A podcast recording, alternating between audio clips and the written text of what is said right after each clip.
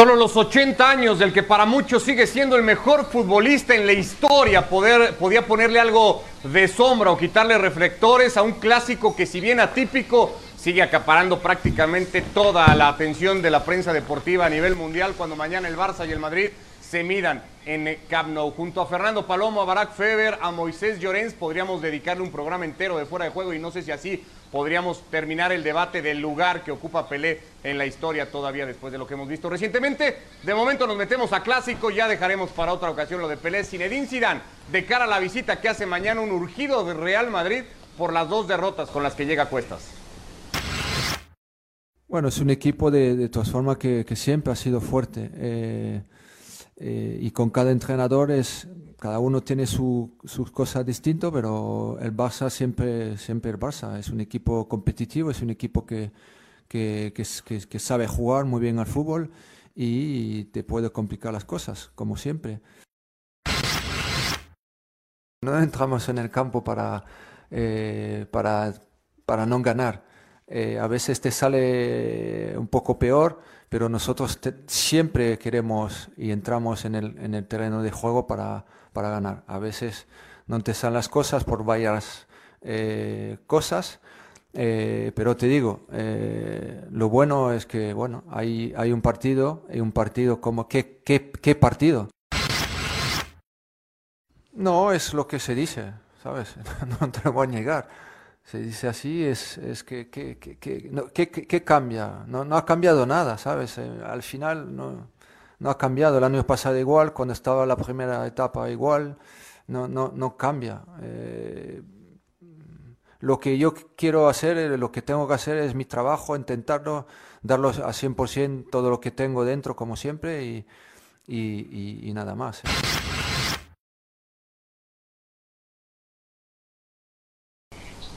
Esta es la semana que ha tenido el Real Madrid de cara al partido de mañana. Inició con una derrota en casa en el Di Stéfano, en donde había ganado todos sus partidos.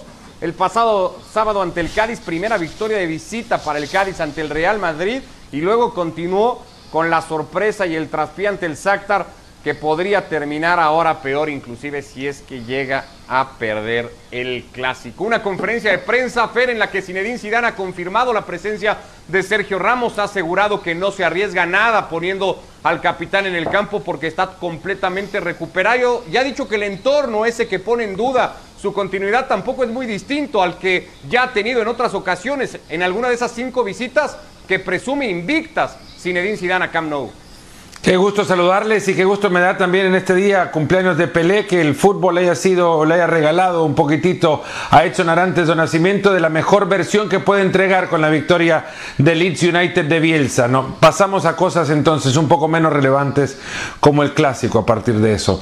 Eh, Zidane está acostumbrado a esto de los entornos y los fantasmas que suelen rodar eh, o rondar a su alrededor, porque hace un año, justamente, octubre del 2019, también daban vuelta fantasmas que hablaban de la salida de Zidane si el juego y los resultados no se le, no se le daban. Sabe perfectamente de qué se trata la Casa Blanca, sabe perfectamente qué significa enfrentar al Barcelona y creo que también sabe perfectamente que es una gran responsabilidad suya que por actitud su equipo no haya respondido contra el Cádiz y que por aptitud no haya tenido tampoco respuestas ante el Shakhtar Donetsk. Y eso también creo lo hace ver a Zidane que en esta situación no ha estado nunca. En la situación que va a estar en este sábado y el martes cuando tenga que visitar a un equipo que juega justo a lo que el Madrid tanto le cuesta espacios a un equipo que ataca eh, con transiciones rápidas como el Borussia Mönchengladbach. Por eso creo que sabe perfectamente que hoy la presión que está viviendo es única para él.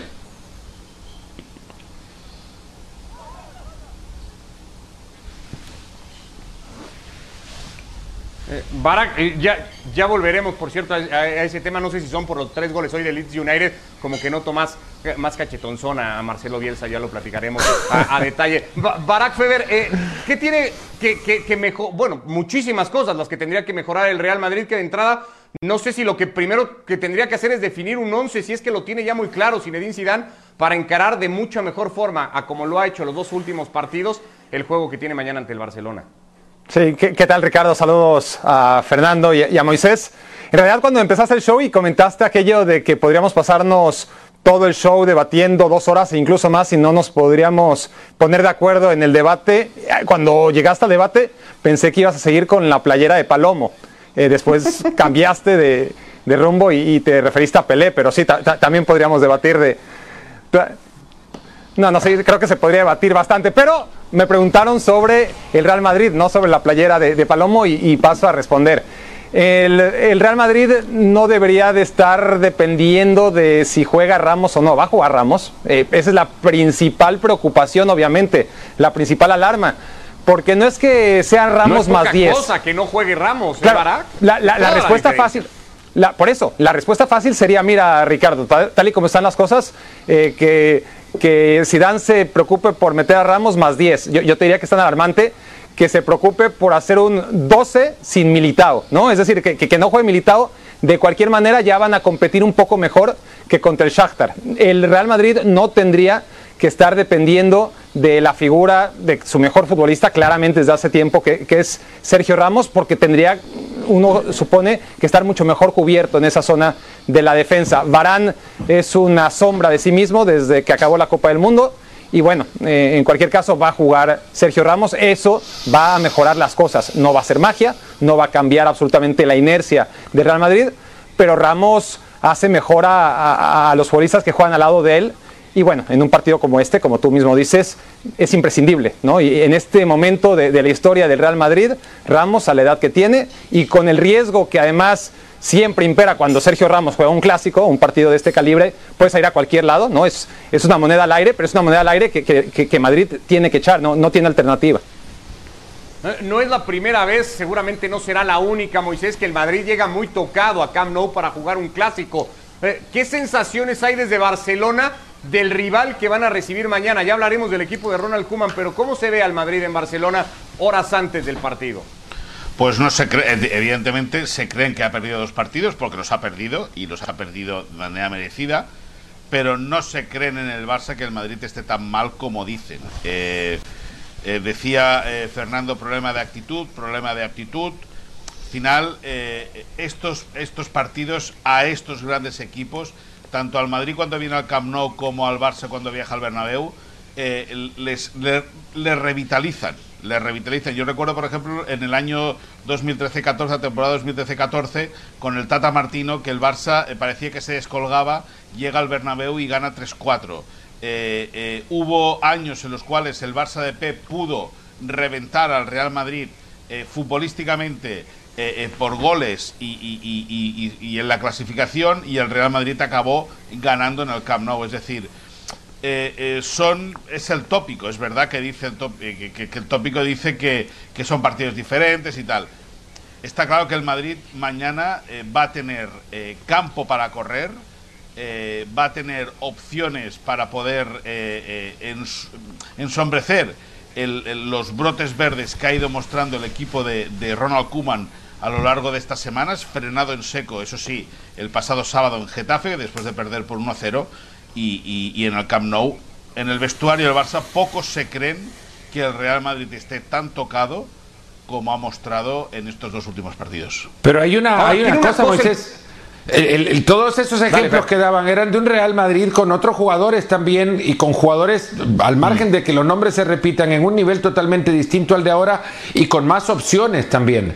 Eh, este equipo, cuando miras a la banca, no, no parece encontrar, si dan opciones más allá de un gran cartel que encuentren hoy día un buen momento como para hacer pensar que pueden eh, entrar y revitalizar. Es cierto que los clásicos te cambian, los equipos entran de otra manera y, y llegan con otra energía renovada solamente por el alcance y la dimensión del partido que van a jugar, pero también lo que han perdido en el camino es mucha confianza para pensar que solo el partido te va a revitalizar o que solo entrar revitalizado te va a hacer competir.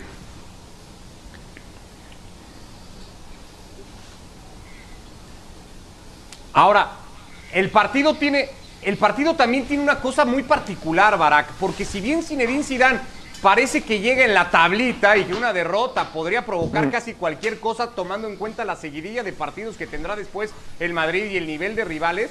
si Zidane no solo no lo pierde, si Zidane es capaz de ganarlo, serán seis visitas al Camp Nou, ninguna derrota, saldrá evidentemente fortalecido y lo hará aún más por el Madrid con el que se está metiendo a jugar el partido de mañana, es decir, la figura de Zidane mañana puede salir tachada, señaladísima o no sé si hasta encumbrada si el resultado es positivo para los blancos que miden por resultado generalmente si, sentencian o enaltecen a alguien. Bueno, y, es la historia de Zidane en el Real Madrid, ¿no? ¿Cuántas veces ha estado ahí al filo del caro cruz?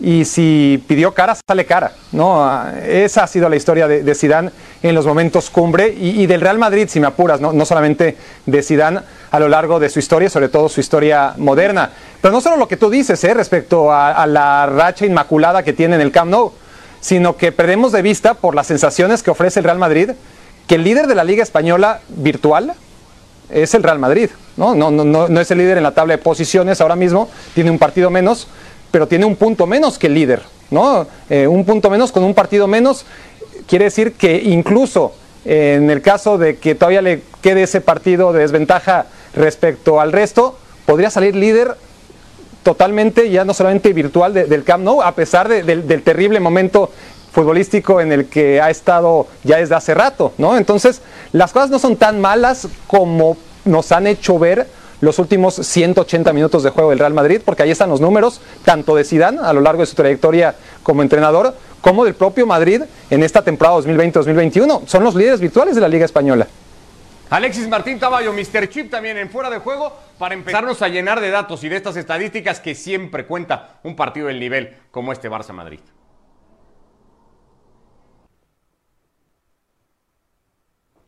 ¿Qué tal Ricardo? ¿Cómo estás? Buenas noches, Barak, Fernando, Moisés. Pues aquí andamos, esperando una nueva edición de este clásico, venido un poquito a menos, ¿no? Porque el estado de forma en el que se encuentran los dos equipos, digamos que no es el, mejor posible o se parece muy poco al que han tenido en, en etapas bastante recientes. Bueno, de hecho el Real Madrid eh, viene de, perder una derrota dolorosísima contra el Shakhtar eh, el pasado miércoles en, el Di Stefano y estamos hablando de afrontar un clásico después de esa terrible derrota. Bueno, esta es una situación que el Real Madrid solamente ha vivido dos veces anteriormente en su historia, la de recibir al, al Barça o de jugar contra el Barça después de haber perdido en casa un partido de torneos continentales. La primera vez que le sucedió fue en el año 1970, perdió con el Wacker Innsbruck 0-1 en el Bernabéu y cuatro días después volvió a perder otra vez en el Bernabéu, en este caso contra el Barcelona.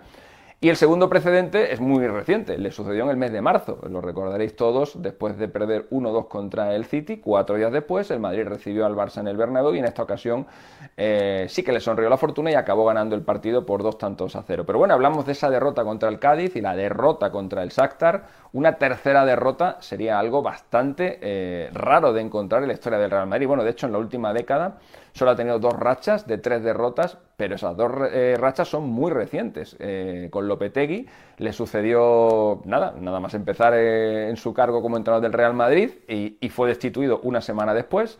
Y con Solari también le sucedió, perdió dos partidos seguidos contra el Barça y uno en medio contra el Ajax de Ámsterdam e inmediatamente también fue eh, despedido. Veremos a ver si, si Zidane eh, corre mejor suerte que los dos anteriores técnicos que recibieron o que encajaron tres derrotas consecutivas. Un Zidane que evidentemente eh, juega en un estadio que para él es talismán. Como técnico no ha perdido allí nunca, dos victorias y tres empates, pero que como jugador jugó cinco veces con la camiseta del Real Madrid y también logró muy buenos resultados. Dos victorias, dos empates y solamente una derrota. Y más buenas noticias para el Real Madrid el hecho de tener eh, en la portería a Courtois, que está siendo el mejor del equipo en esta temporada y probablemente también en la, en la pasada junto con, con Benzema, un Courtois que el año pasado, en la temporada pasada, no recibió ningún gol del Barça. 0-0 en el Camp Nou y 2-0 en el Bernabéu. Bueno, eh, sería el segundo portero en la historia del Real Madrid que enlaza tres clásicos seguidos sin recibir gol. Hasta la fecha, eso solamente lo ha logrado Miguel Ángel, que lo hizo entre 1974 y 1975.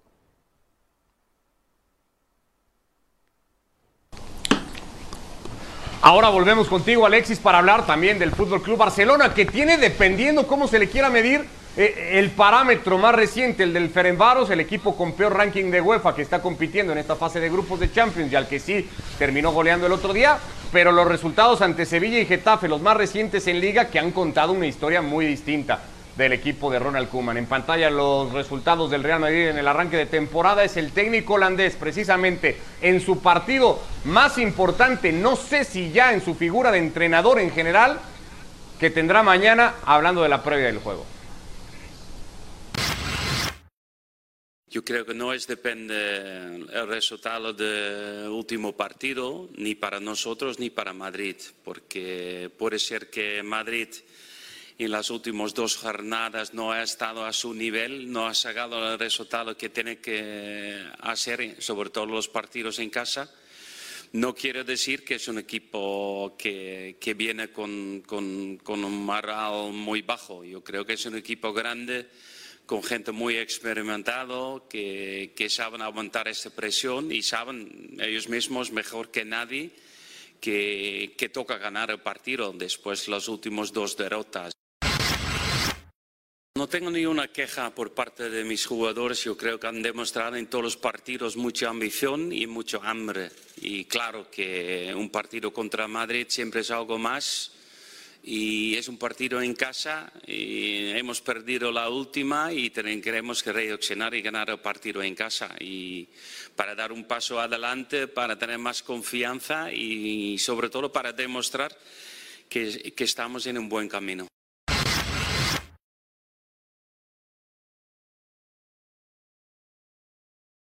Minimizando como era de esperarse y habría hecho cualquier otro entrenador del Fútbol Club Barcelona la racha con la que se presenta el Real Madrid mañana al partido. Aquí están los números y el rendimiento del Barcelona con el holandés como técnico. Jugó 14 veces contra el Real Madrid cuando fue parte de aquel Dream Team de Johan Cruyff. Mañana Fer dirige su primer clásico. Habrá que ver de cuántos. Un partido que por inercias de unos y otros, aunque ligeramente, le permite llegar mejor al Fútbol Club Barcelona.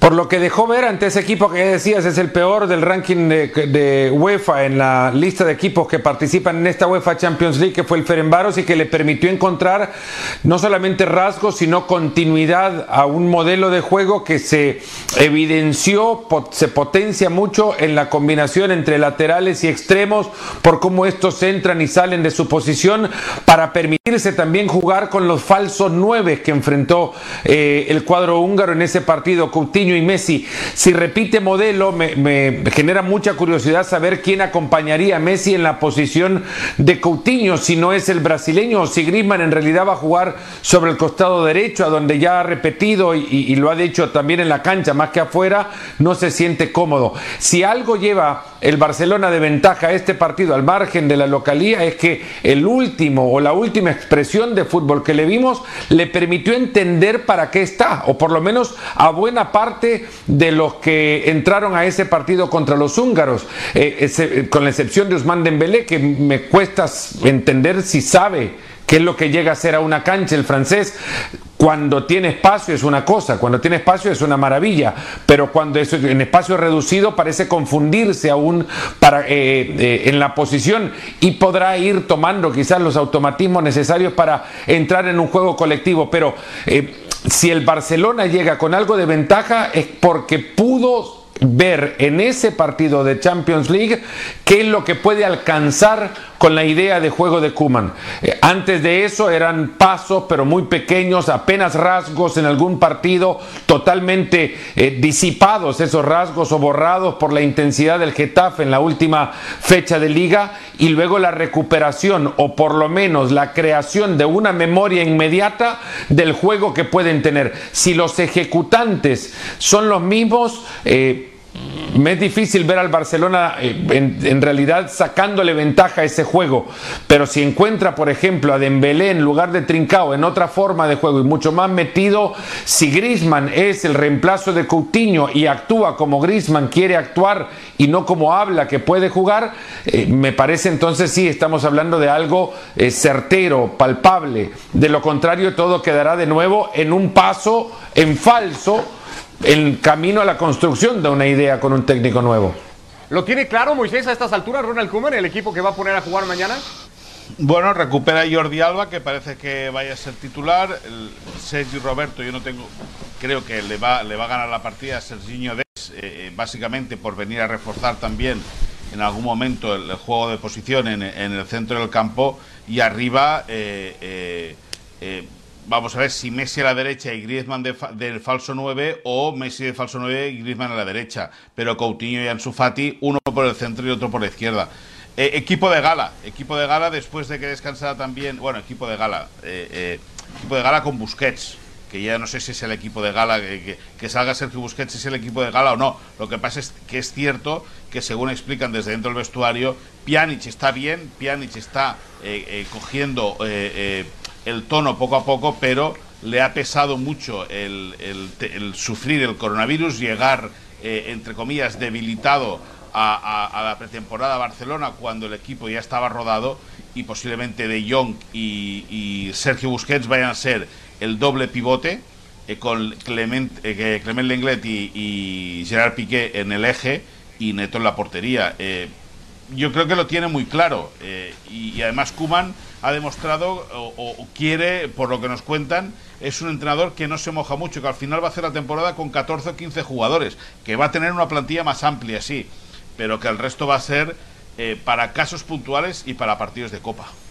Esto haría, Barak, que esas caras nuevas que ya empezamos a ver en el Barça, como Pedro, como Trincao, para mañana y de arranque, no tuvieran lugar. ¿No, no hay cabida para ellos? No, no hay, no, no hay, pero, pero tampoco debería haber para Griezmann ni para Dembélé, ¿no? Eh, eh, honestamente, al Barcelona... de entrada. el Barcelona necesita 11, grandes futbolistas, ¿no? Eh, como gran club de, fútbol necesita 11 grandes futbolistas y 11 grandes futbolistas en un gran momento y no los tiene, no, no los tiene, saca las cuentas y, Pedri eh, le falta si es que algún día lo va a llegar a hacer, hoy todavía no lo es, claramente. Trincao yo creo que nunca lo va a hacer, es mi apuesta, ojalá lo termine siendo, está claro que hoy no lo es, y los que deberían serlo, los que costaron como si lo fueran, pues eh, ahora mismo es un milagro esperar a que de repente, de la nada, salga Griezmann y, sea el jugador que necesita el Barça, de Belén ni se hable, ¿no? Tiene que ser un recontramilagro. Entonces, el problema del Barça es ese, no tiene la suficiente cantidad de jugadores para tener realmente un once de gala como el que habla Moy. Es un once de gala eh, que por ahí, según a qué restaurante de estrellas Michelin, entras o no entras, ¿eh? no, no, no, entras a cualquiera, porque esa es la realidad ahora mismo del plantel del Barcelona. también quedar fuera de ese restaurante en Madrid, ¿no? Si a esas vamos, pues, o sea, ninguno yo, llega con un once.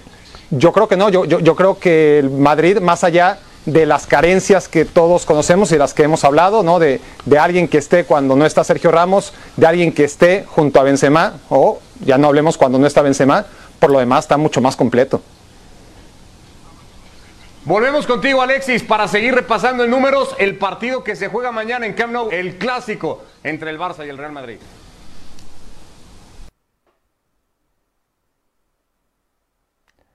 Bueno, sí, llega mejor el, Barça que el Real Madrid, aunque solo sea por, ese, por esa goleada ¿no? entre semana contra el Ferenbaros que alivió un poco la derrota de, Getafe del, fin de semana. Además, en esa eh, contundente victoria ante el conjunto húngaro eh, hubo grandes noticias como que marcaran los dos jóvenes, ¿no? Ansu Fati y Pedri, que por cierto, eh, aún ninguno de los dos ha cumplido los 18 años y cualquiera de ellos, e incluso ambos, podrían conseguir algo histórico, ¿no? que es marcar en un clásico antes de ser mayores de edad. Bueno, tan histórico que solamente ha sucedido una vez. Eh, en el año 1947, Alfonso Navarro, un jugador del Fútbol Club Barcelona, poquito antes de cumplir los 18 años, le marcó un gol al Real Madrid. Ese es el reto que tienen tanto Ansu Fati como Pedri, aunque para ello el Barça tendrá que romper por fin la barrera de Courtois, porque como ya he comentado anteriormente, en los dos partidos de la temporada pasada no lo consiguió y el Barça lleva anclado en 399 goles en los clásicos desde el gol que marcara Rakitic a principios del año 2019. Bueno, a ver si llega ese gol 400. Aprovecho para recordar los goles centenarios del Barça en, eh, en, los clásicos. El gol número 100 lo marcó César Rodríguez, el segundo goleador histórico del club solamente por detrás de Messi. El gol número 200 lo marcó Bernd Schuster y el gol número 300 lo marcó eh, Luis Enrique.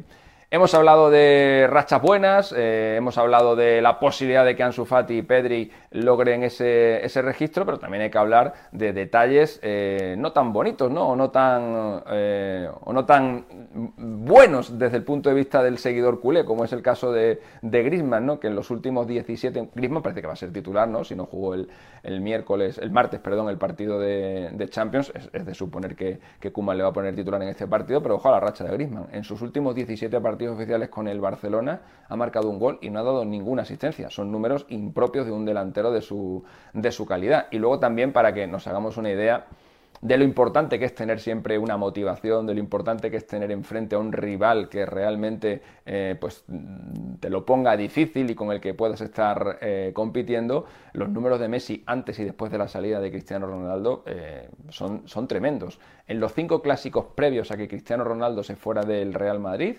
Messi marcó cinco goles y dio una asistencia. Bueno, desde que Cristiano se fue a la Serie A, a la Juve, eh, Messi ha jugado cinco clásicos y ni ha marcado ni ha asistido en, ninguno de ellos. ¿Qué os parece?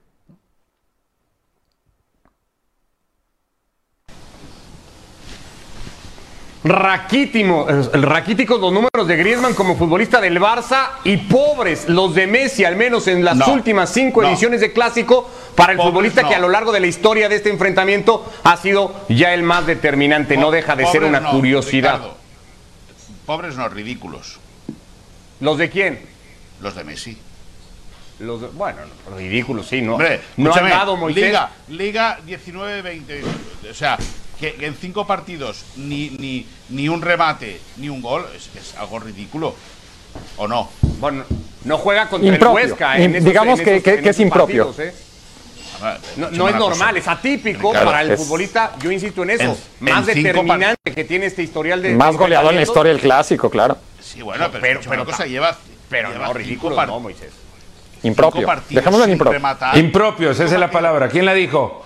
¿Quién la dijo? Digo Barak. Yo, yo os lo digo, yo para mí son números ridículos.